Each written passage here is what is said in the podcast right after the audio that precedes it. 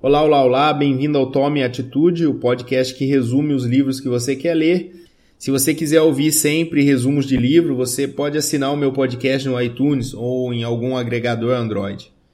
Se você puder avaliar o podcast no iTunes, seria legal também, ou manda uma mensagem lá no meu site, tomeatitude.com.br. O livro de hoje é que eu trago é o livro do Timothy Ferris, que é 4 horas de trabalho na semana livro muito interessante. Então, o livro começa dizendo que o, os novos ricos não estão mais à procura de ouro, e sim de tempo e mobilidade. Eu não quero esperar até os 65 anos de idade, atrás de uma mesa 8 horas por dia para poder curtir a minha vida. Aqui a intenção é explicar como ser livre e independente sem ter alguns milhões na conta bancária mostrar como tempo e renda estão desacoplados. Então, essa ambição de ser rico apenas por status ou consumismo não é o que Tim Ferriss está buscando. Então, você não precisa de muito dinheiro para viver bem e curtir a vida. Temos que ter em mente os quatro Qs, que é o que você faz, quando você faz, em que lugar você faz e com quem você faz. investidor aí que trabalha 80 horas por semana e ganha meio milhão de dólares, por ano tem menos poder que um novo rico que, que pode aí trabalhar 20 horas por semana e ganhar 40 mil por ano. Mas tem uma liberdade muito maior de escolher quando, onde e como viver. O meio milhão pode valer menos que os 40 mil. Como controlar esse medo inicial aí para escapar da paralisia? Defina seu pesadelo. O que de pior poderia acontecer se você fosse o que você está cogitando fazer, o que você gostaria de fazer. Então, que dúvidas, medos, uh, condições pipocam na sua mente quando você pensa nas grandes mudanças que pode ou precisa fazer? Vamos imaginar aí, com riqueza de, de detalhes, como seria a sua vida. Quais seriam os verdadeiros impactos? Ou quais seriam os impactos permanentes, irreversíveis? Claro, se houver, né? Essas coisas, esses impactos são realmente permanentes? O quão provável você realmente acha que essas coisas acontecem? Que medidas você poderia tomar para consertar os estragos ou deixar as coisas uh, melhores do que eram antes, mesmo que temporariamente? Então, sempre há possibilidades e pode ser mais fácil do que você imagina. Quais são os resultados ou benefícios temporários e permanentes dos cenários mais prováveis? Agora que você, pensando aí que você já pensou nos seus pesadelos, quais são os resultados positivos mais prováveis? Seja interno, como autoconfiança, autoestima e assim vai, ou externos. Quanto valeriam os, os impactos desses resultados mais prováveis uh, na sua vida? O quão provável é você conseguir pelo menos um resultado positivo? Alguma pessoa menos inteligente que você já conseguiu fazer isso com sucesso? Então, se você for demitido, o que faria para manter as contas em dia? Imagina essa situação e, e pense novamente aí nas perguntas anteriores.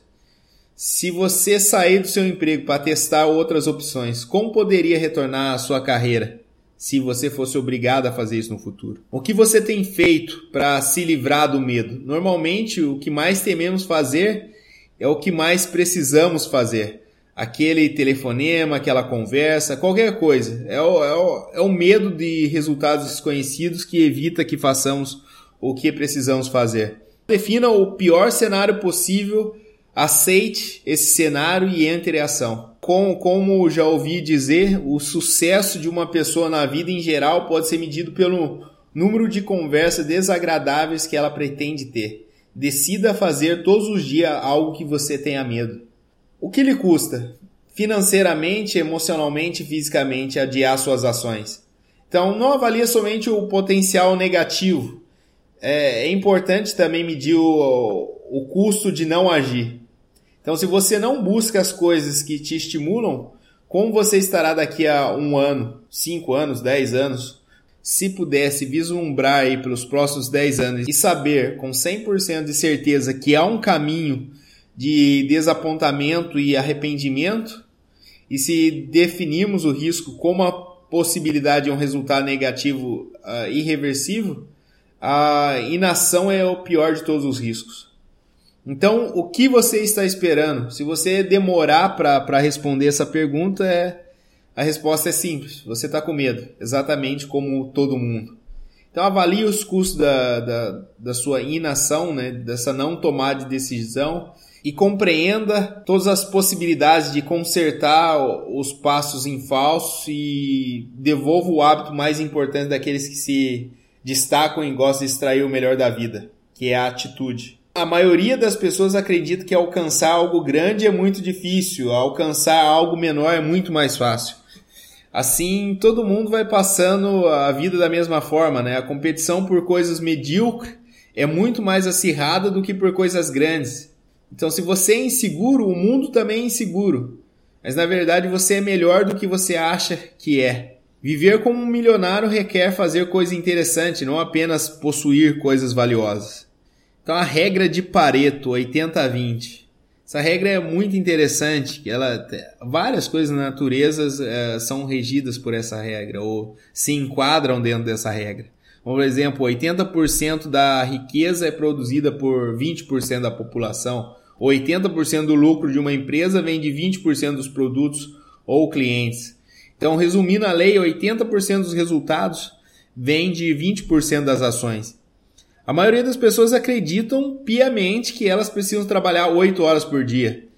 Estamos em um momento que todo mundo diz estar sempre uh, sem tempo, que 24 horas no dia é pouco, mas na verdade, se trabalhamos 8 horas, arrumamos o que fazer nas 8 horas. Mas isso não, não quer dizer o que está sendo feito deveria ser feito ou é importante. Se você trabalha 15 horas por dia, você vai achar o que fazer nas 15 horas. Então Tim conta uma história bem legal. Ele estava na aula, mas não estava conseguindo se concentrar para que ele ele tinha um trabalho de conclusão de curso para entregar e faltava apenas 24 horas para ser entregue. Esse trabalho valia 25% da nota do semestre. Ele tinha escolhido entrevistar um gerente de, de alto escalão uh, de uma empresa e analisar seu, seu modelo de negócio. Mas no último momento ele recebeu informação que não poderia entrevistar os gerentes por conta de confidencialidade. Desesperado, ele, ele espera a aula acabar e vai até o professor e pede mais tempo. O professor vira para ele e fala: Você vai conseguir, empreendedores são aqueles que fazem acontecer. Daí, depois de 24 horas, ele acabou entregando o trabalho e tirando a nota máxima o seu professor explicou sobre a lei de Parkinson. Se você tem uma tarefa importante e pouco tempo para executar, o tempo vai te pressionar. Você vai se concentrar nela e vai fazer com que o e vai fazer o que é realmente importante. Se você tiver uma semana ao invés de 24 horas, você vai ficar seis dias com a produtividade baixa e demorar muito tempo para fazer as coisas que realmente eram, que realmente são importantes.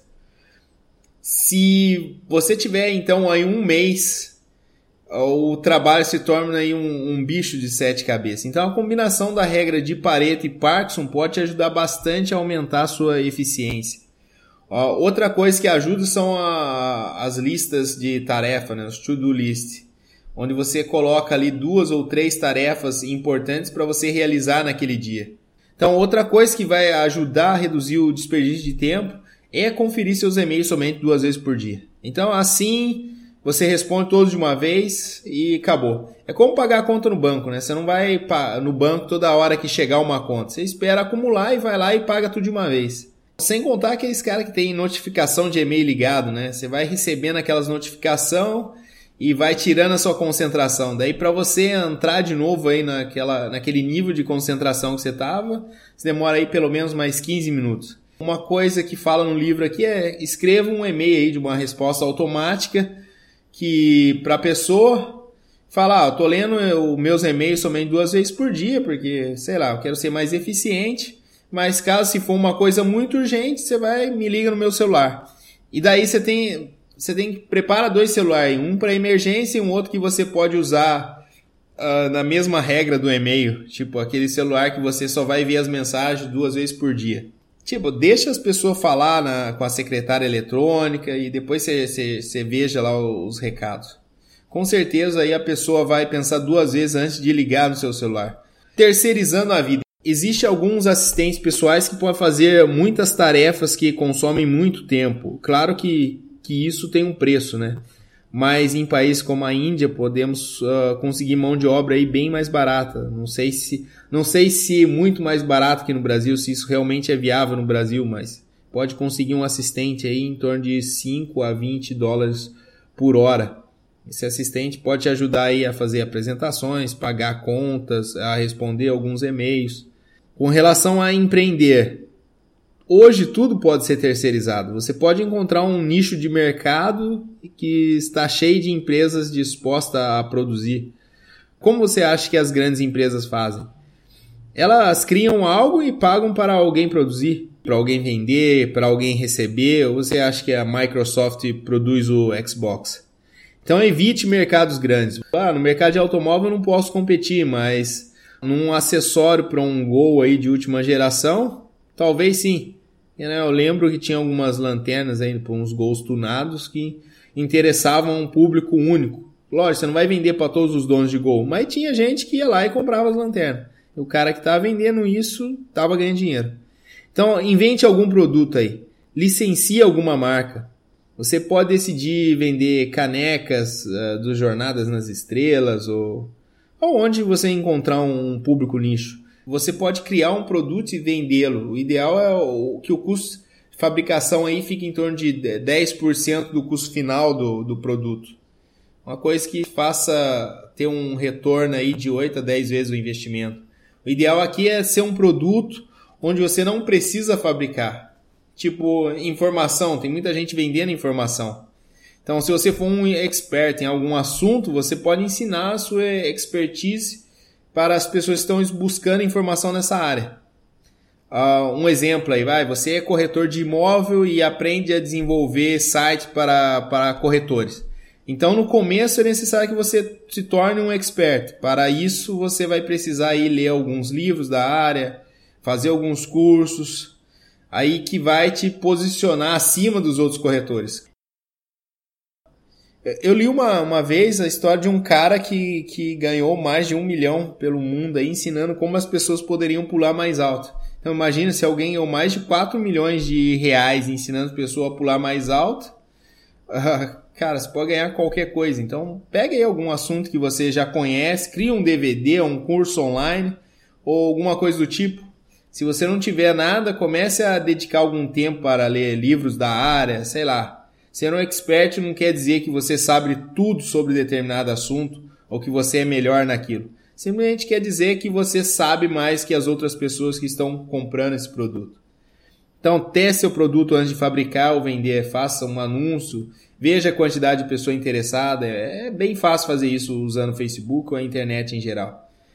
Ah, não, não, vai lá e pergunte para conhecido, ah, você gostaria de comprar isso? Talvez ele vá dizer que sim, só para não ser mal educado. Mas vai lá e fala, cara, eu tenho um produto aqui e eu posso te vender agora. Você quer pagar? Você tem dinheiro aí? Quando envolve dinheiro, daí a coisa fica mais séria, né? Então, depois disso, tente gerenciar tudo à distância. O problema é que quando se tem pessoas trabalhando, se gera muitos problemas e pessoa gera mais problema e mais problema. Então, quanto menos pessoa você tiver, menos coisa para gerenciar e, e menos tempo vai tomar. Tenta gerenciar tudo. Monte um diagrama onde você pode desenhar o sistema da sua empresa e, e, e terceirizar tudo. Se você é empregado, então como trabalhar da onde você quiser? Tenta convencer seu chefe que você pode fazer home office. Se não for possível, acabe com o seu emprego, seja demitido. Você tem medo de não conseguir pagar as contas, ou que vai acabar com o seu currículo, ou que nunca mais vai arrumar um emprego? Claro que tudo tem que ser bem planejado, mini aposentadoria. Então os novos ricos aí gostam de, de ter essa mobilidade. Tem uma história bem legal no livro que é a história de um pescador uh, mexicano. Tinha um executivo americano que tirou umas férias e foi para um, uma vila de pescadores no México, sem conseguir uh, dormir por causa de uma ligação urgente do escritório. Ele saiu para dar uma volta no pier e esfriar um, um pouco a cabeça. Daí ele, ele viu um pequeno barco com, com um único pescador dentro. E dentro do barco tinha alguns atuns bem grandes. Então o americano foi lá e perguntou pro mexicano: ah, quanto tempo você levou para pescar? E o mexicano respondeu: ah, apenas um pouco. O americano voltou: mas por que você não ficou mais tempo para pescar ainda mais peixe? O mexicano: ah, eu tenho bastante para sustentar a minha família aqui e dar um pouco para meus amigos ainda. Daí o americano foi lá e indagou: mas o que você faz com o resto do seu tempo? O, o, mexicano olhou pro cara e riu, ó. Eu acordo tarde, pesco um pouco, brinco com meus filhos, tiro uma soneca com a minha esposa, a Júlia, e dou uma volta pela vila à noitinha para beber um vinho, tocar um violão com meus amigos. Então a vida aí completa, uh, bastante cheia. Então o americano foi lá e começou a dar risada, né? Você deveria passar mais tempo pescando e, e com um lucro maior você poderia comprar um, um barco maior pouco tempo você poderia comprar vários barcos e com o aumento aí do, da sua renda você poderia comprar uma frota de barco de pesca. Em vez de vender sua pesca aí para um intermediário, você poderia vender diretamente para os consumidores. Você poderia abrir sua própria fábrica de enlatados. Ah, você ia controlar a produção, processo, a distribuição. Você ia sair desse pequeno vilarejo aqui, é claro, ia mudar lá para a cidade do, do México, depois Los Angeles, depois Nova York. Lá de Nova York você poderia gerir seu, seu império em expansão e com a administração necessária. Então o pescador perguntou: Mas senhor, quanto tempo isso vai levar? O americano respondeu: Ah, 15, 20 anos, 25 no máximo. Tá, mas e aí? que, que eu ganho com isso? Perguntou um mexicano. É, o americano, ah, essa é a melhor parte. Quando for a hora certa, você poderá ir lá, vender as ações da sua empresa na bolsa e se tornar muito, muito rico. Você poderia ganhar milhões e milhões. Tá, mas milhões para quê? Daí o americano respondeu: Aí você poderia se aposentar, mudar-se para um pequeno vilarejo na praia onde você poderia acordar tarde, pescar um pouco, brincar com seus filhos, tirar uma soneca com sua esposa e passear aí na vila à noitinha, beber um vinho, tocar um violão com seus amigos.